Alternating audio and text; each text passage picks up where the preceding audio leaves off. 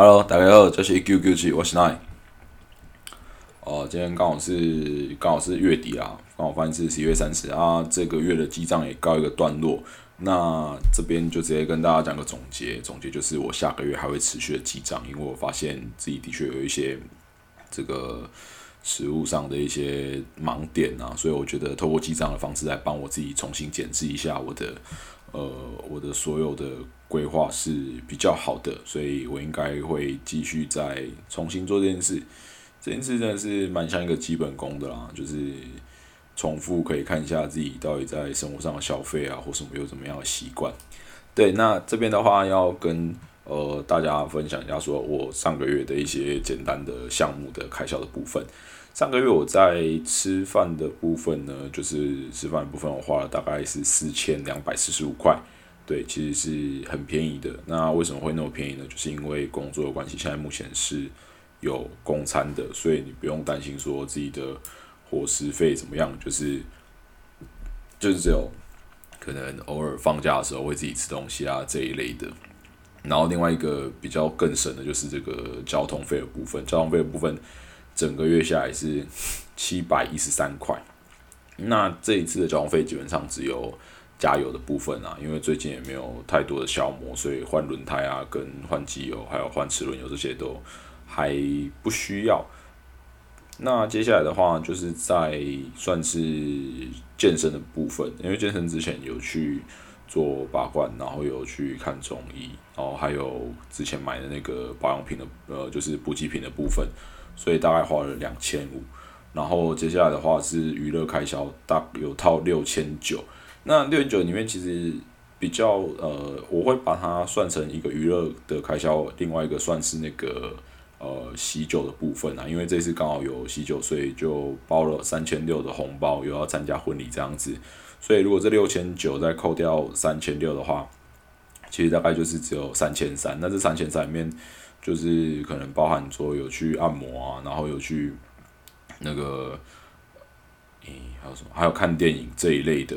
的开销支出上，我都把它放在娱乐类。然后杂志的部杂杂志的部分比较特别，是因为我最近刚好有买一些新的东西，像我有买呃一把新的藤次郎的牛刀二十四公分的，那大概花了两千九，这就是杂费的部分。那杂费的部分里面，我看一下还有包含什么品相。杂费的部分里面可能还有包含像口罩啊，然后是我寄东西的运费啊，还有买一个木木保鲜盒跟我一个呃就是刚呃算就是一些日常的生活用品啊，我就把它算在杂费里面。所以哦，还有帮我自己家里买了一把中式菜刀，也是花了九百块。所以这样杂费的部分里面蛮多部分刚好是刀的部分，因为两千九加九百就三千八了嘛，三千八剩下。大概一千块的部分才是其他的里里扣扣杂费。那在就是衣着上面呢，我有买了，因为工作关系有买了一件裤子，就是之前变太胖，然后有点穿不下。但现在有个好消息，就是我瘦下去了，我已经没有到九十三公斤那么重了。现在看到的体重是大概也可以看到八字头，有时候是八九，运气好一点可以看到八八，就一样持续努力当中，然后。然后还有剪头发的部分也也有花到一个部分是剪头发的钱，所以这个就是我大概记下一个月的开销，一个月开销大概是两万零五百左右。对，其实没有到很多，但是我为什么说我下个月会想要持续记的原因，是因为其实我发现里面是有一些盲点的，虽然里面有蛮多是那种呃算一次性购买的东西，它不是一个长期的开销，也不是说你日常生活上开销，我觉得。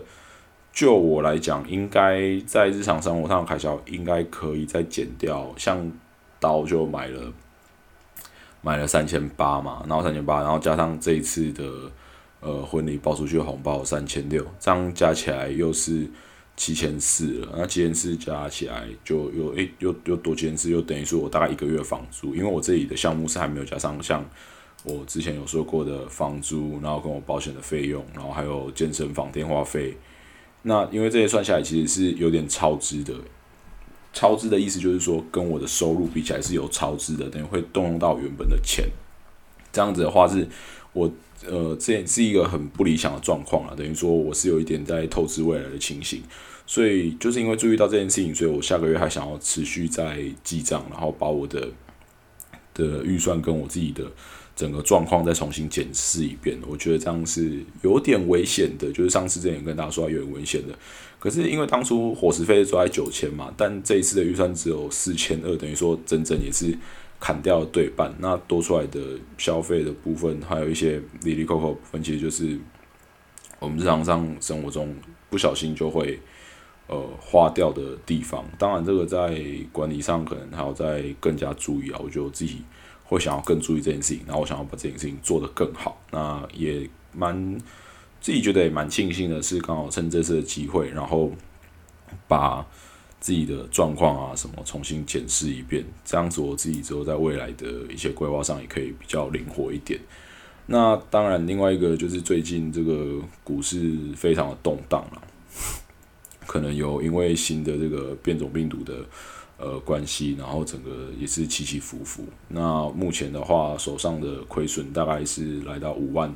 四五万块那边。那因为刚好。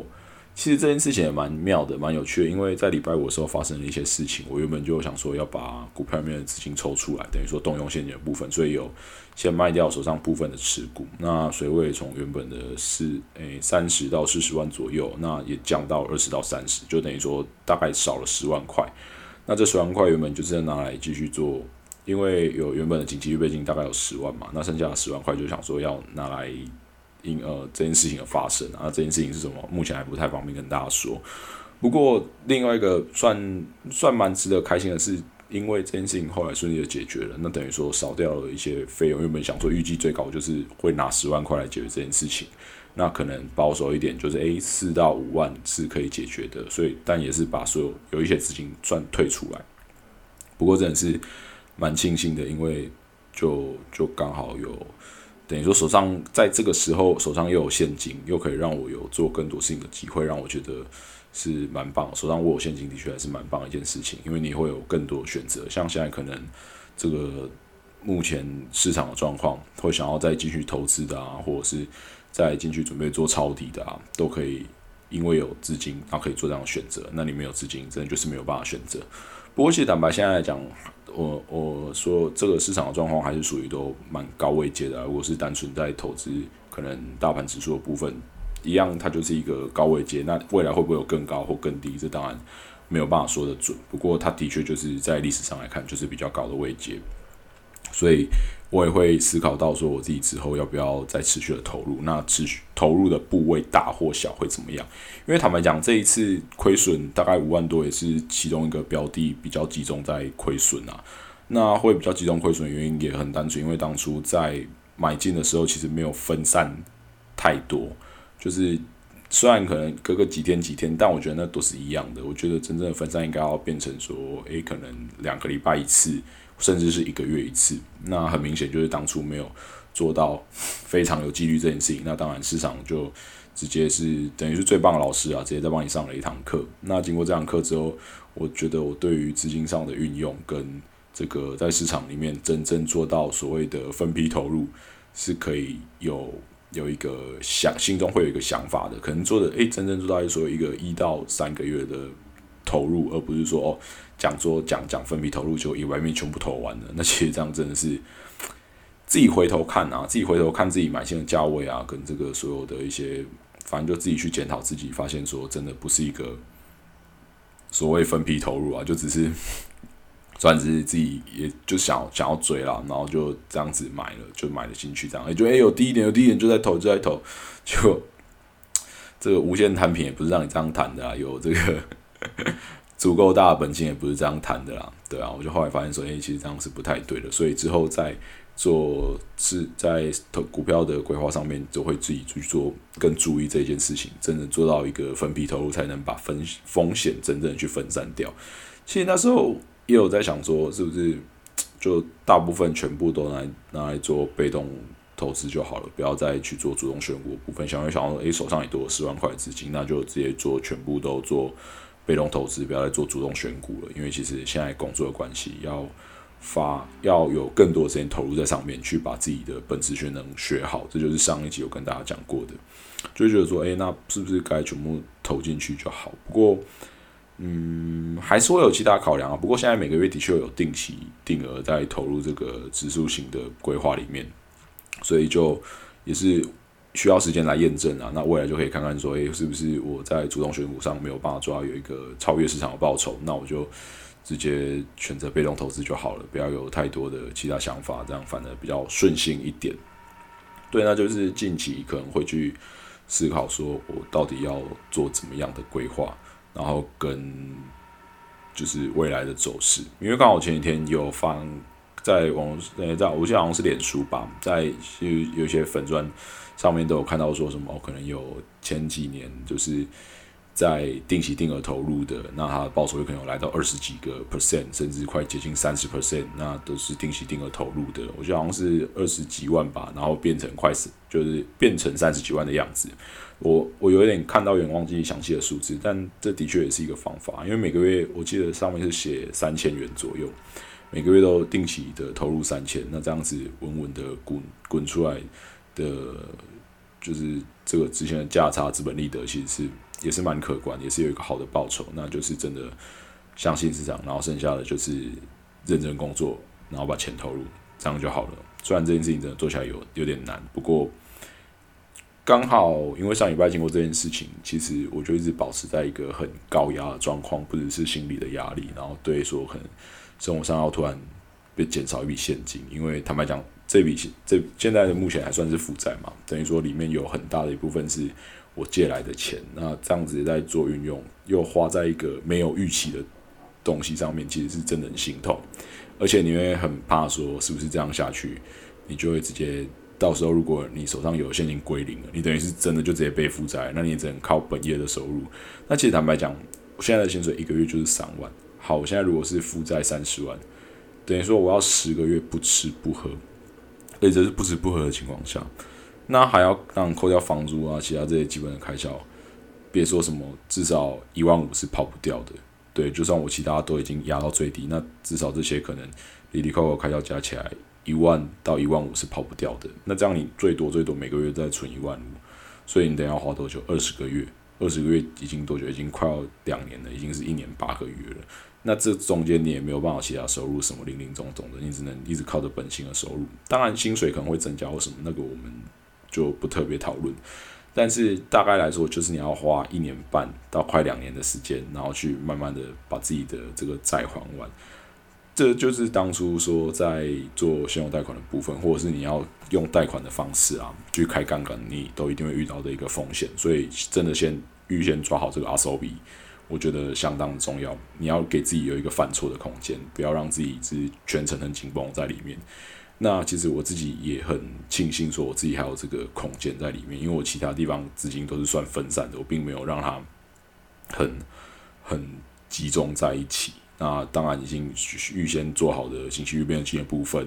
然后跟那个股票市场已经诶先把有获利的已经先退出来的部分。那当然现在。就是之后会再看情况，那再考虑要不要去做停损的动作。当然，有人会觉得说，哦，现在停损来不及什么的，那就是看每个人进去的位阶不同了。对，那也是可以说算停利的部分的，有停损也有停利的部分，就是之后再考虑。但是这笔钱如果它是不用被动到的，我相信，呃，这个标的还是会慢慢的有一些回升的状况啊，甚至可以只有像我之前预期，原本预期，因为当初买进的理由就是预期它会赚钱嘛，这个也是相当单纯的。所以还是很后续看好后市啊，这我觉得也是算是一时的一个情绪波动吧，对啊，不用，嗯，自己是觉得没有到太担心啦，可能一方面来讲是因为投资的金额不太大，那刚好最近退出来这笔的在股票市场这笔钱呢，资金的部分会转往到房地产去，刚好跟朋友有去做一个合股的动作，那预计就是。去和和买一间透天的，然后我们之后再做转手的动作。那再跟大家后续看如何，再会跟再跟大家详细的聊一下，看看中间到底赚了多少或怎么样。那原本因为预计是拿三十万啊，那后来中间有些变故，所以就预计是拿变成七万五。对，原本是拿十五万，然后三十万的部分是一股，那我们两个合就会变成说，诶，一个人十五万。那后来又在其他的讨论，因为刚好最近真的是。那个朋友刚好也是在股市里面也有啊，等于说如果他现在退出来，他也是直接接受这个接受这个损益啊，所以接受这个损失，所以他也是诶想说再找一个。那我们后来就变成说讨论说，那我们就我们两个出七万五，那另外人出十五万，这样合起来是一股的部分，然后去做规划。那七万五的部分预计的报酬大概会是在一万到两万之间，所以这中间的报酬率其实蛮高的，大概十几个 percent，大概快二十个 percent 这样子。所以也是蛮期待的啊。那预计会是在过年前就会把房子卖掉，因为这样买进来之后再直接转手卖掉，会会会有，反正就是有一些操作这样子啊。那目前的话就是看之后的情况如何。有跟后续的情况再跟大家说，因为这也是一个，就像我刚刚说的，如果你说身上现在都没有现金了，你完全没有办法投入这个计划里面。那当然有人会说这个期望我会亏损，没有，其实也也也已经讲好，因为说有人说房子会套啊或干嘛的，没有，其实也就已经讲好说，如果没有办法花一年之后，就是期望我退回来，我们我我最多就是有一年的时间。那其实嗯，坦白讲，这个标的我是蛮看好的，我觉得三个月内就可以去出手卖掉。我觉得在台湾的市场里面没有卖不出去的房子，只有价格的问题。那价格部分就是因为是价格的问题，所以价格相当的甜。所以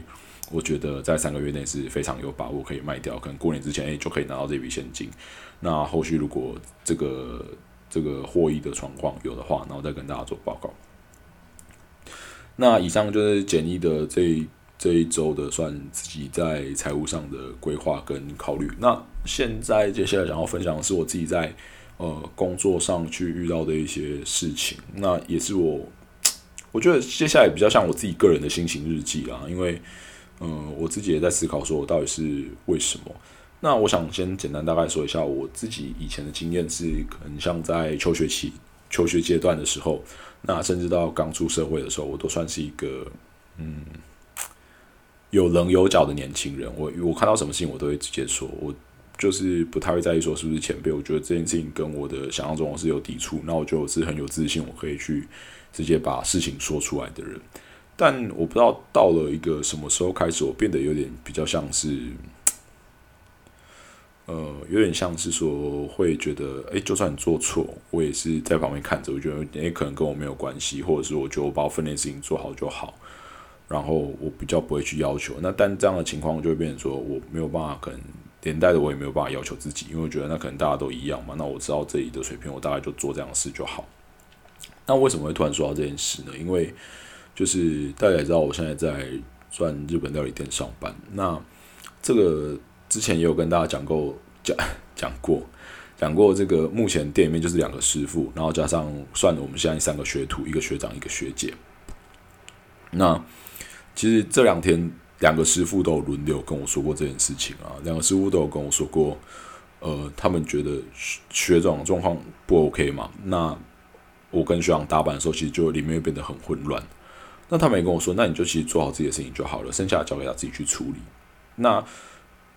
会这样跟我讲，原因是因为我其实没有办法去拒绝，可能有时候我就觉得自己我没有办法去拒绝学长，或者说我觉得诶，这样调配其实好的，没关系，那就给他担责任。不过，我觉得可能师傅他没有注意到这件事情，他觉得说我要负起这个责任。如果我有能力的话，我该负起这个责任。但是，我就可能以前就自己逃避，我就是可能去做备料的事情啊，我就躲在旁边去做这些，因为我知道我这件事情其实我可以很轻松的做，慢慢的做。然后这些出差的事情，因为学长他真的是弄得手忙脚乱，弄得很混乱。那我来出差的话，其实。也是有点赶，但不至于到那么混乱。那可能就是因为师傅们看到这件事情，他们就会说：“那为什么？为就是意思就是让我需要积极点去做学习。”那我自己心里就很好奇，说：“其实我当初来这里的目的就是学习。那我为什么现在变成这样子？也有点打混摸鱼。我觉得自己是不是自己的惰性造成的？”那可能会觉也会觉得说，是不是为什么自己的个性变得好像诶有点偏，就是变得有点软弱，没有办法之前像一个很之前像据理力争，或者是说去有一个明确的沟通，说诶学长这个我来就好了，你做你的事情，我做我的事情，我们把事情就是工作就是这样就已经分配好了。那为什么要有这个模糊地带呢？可能因为一方面我觉得说有时候学长这个帮助是让我可以更轻松，其实坦白讲不是更轻松，就是可以偷懒。所以我才会去可能纵容他、容忍他这些事情，因为学长做事风格跟整间店其实是很、很不合的，他没有办法照着店内的规章制度来做，就变成说他什么事情都有自己的想法，然后什么事都有一些开始变几块出逃无为不为，就是导致说很别人很难跟他合作。其实坦白来讲，我跟学姐合作的也很好，因为学姐就做她的，我就做我的。那有需要支援的时候，学姐也都会来支援。但是为什么学姐不会支援这个学长呢？因为很简单，很坦白来讲，就是这个学长会抢别人的工作来做。比如说，嗯，简单跟大家分享一下好了。我们在这个厨房里面只有烤台、炸台跟煎台，那还有一个火锅的部分。那就变成学姐这边，就是我们会分两大区，一个区域就是出火锅，然后跟煎台的部分，然后另外可能还有一些诶有单点的一些火锅料啊什么，这些都是由这边出。那另外一边就是这个烤台、炸台跟烤台、炸台，然后还有这个肉片的部分。那这三个东西就是算学长这边负责，就是分简单分成这两个大区域，然后还有其他备料，可能像煮饭。或者是像这个排菜盘，这个也都算学长这边的工作。那学姐这边可能就是切洋葱，那去做其他备料的动作都会有啦，大家都会有备料动作。像这个所有火锅汤底，也就是从学姐这边直接备料起来的。那我说这个问题在哪里？就变成说，今天今天其实我大家可以想象说，我们这个厨房的形状是一个 L 型。那从这个 L 的头部开始呢，依序就是这个。火锅就是火锅的汤区这边前面有两锅汤，然后这接下来这个有三个煎台可以去做使用，可能像猪冻、牛冻或者是一些其他的冻饭之类可以去就是做出餐的动作。那这边还有这个饭桶也在这边。那接下来的话就是这个炸台，炸台再过来就是烤台，烤台的最后面呢就是这个火锅肉片，就是这个 L 底部的位置就是火锅肉片的位置，这个转角处这个 L 九十度的地方。那学长他会做什么事情呢？因为通常我们出火锅嘛，一定是先有汤底，然后再去涮肉。所以学长这个时候就会，就是这原本是该学习的工作，他就会变成说：哦，学长你你做你的啊，我我来我来把这个火锅，就是我自己来出汤底，然后再去再去刷肉片。这样在普通时期是没有什么问题。但如果一忙起来呢，他也要这样子干的话，等于说他自己的事情没有办法做好。然后就一直抢别人的工作，那别人如果闲下来了，又要怎么帮他呢？又要这样交换位置去帮他嘛？其实这样是很怪的。那所以最顺畅的情情况怎么样？就是我在火锅这边我出我的，那你在肉片那边你出你的，那剩下有烤台、炸台、煎台，那个都在你那边，自己去。呃，烤台、炸台你自己处理，那煎台我自己用自己处理嘛。顶多我就是诶有空可以帮你送送餐，但是你自己还是要做好出餐的准备。但学长他 always 不是这样，他总是就是把别人的工作抢来做，然后再去觉得说为什么我自己做很多事情，然后别人都不帮我做？不是你到底要别人帮你做什么？你自己的工作没做完，你到底要别人帮你做什么？这就是一个问题的所在。所以我接下来如果再去上班，我刚好这一两天都是休息的，刚好今天晚上要去吃喜酒排假。这一两年如果再去上班的话，我会，呃，我自己觉得我也要去认真的想这件事的，因为坦白讲，师傅他们算，我觉得觉得对我算很照顾，而且也算是下，我自己觉得是算下最后通牒了，意思就是说，哎，你卡积极哦，你卡领进的哦，不然拿琼林学长啊，那你高兴什么？是该赶快。这个店店长店长是这样跟我讲啊，要我注意我态度，需要再积，呃，我就说我就说。有什么需要我注意的地方吗？他说要在机器店，如果遇到他这样子，你就跟他说：“哎，你做你的。”或者说：“哎，你不要叫我去排菜板，换我来出餐出看看啊，不然这样我都会被骂什么的。”那师傅其实也很明白的，直接跟我讲啊。师傅就说：“难道你要在这边跟他学不到东西？你来是来学东西的，然后你跟他这样学不到东西，这样会影响的是你什么？你未来的薪资，可你未来的一技之长，然后你未来的发展。”你一定要往更高级的去做做看，去试试看，你才知道。在这里就是这样，你什么都要会做。但是你如果没有再往更高级的去钻研、去发展的话，你就只会这样。其实，呃，这个事情当然大家都知道，但是突然讲到那么重，我就会心里就会觉得说，啊，真的是我有点太，我自己我自己是有点太不能说消极啊，自己就是没有那么的尽心尽力。所以听到这些话，其实我对于师傅他们的。算是提拔，我真的是很感谢，所以我自己也觉得说，我要更更加认真、更加努力的去做一些其他的事情，然后把事情做好，然后学习怎么把事情好好的规划。因为其实同样的时间，师傅他们就是可以做更多的事，那并不是说真的是手脚差很多，手脚的快慢一定有差。但我觉得更重要的是这个脑脑内的架构，你有没有想好说到底该怎么做？到底该怎么去把东西诶去做整理、去做收拾，而不是在这边摸鱼，那边摸一摸，那边摸一摸，你当然会拖很久的时间。可是就拿打烊来讲好了，我跟师傅打烊，我九点二十五分甚至九点二十，我就可以坐在那边，因为我们两个事情把事情做完。但是我跟学长可能要搞到九点三十五，甚至九点三十七，然后还搞得很很慌乱，很慌乱。然后有时候学长其实坦白讲，就只是随便录录而已，他也没有真的刷。那我就搞不懂这中间的差别到底是什么。我后来去思考，说我跟师傅，然后跟我跟学长在大班的时候去遇到事情，我就觉得说，真的是因为学长他很容易。就是想到什么做什么，那没有真的好好把事情规划一件一件事情来，这样就会导致说，你完全会呃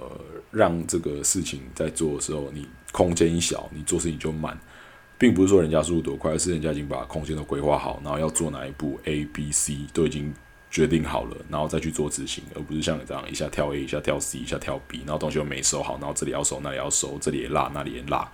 这样子，所以在收起来速度上就会差很多。自己也思考到这件事情之后，就会觉得，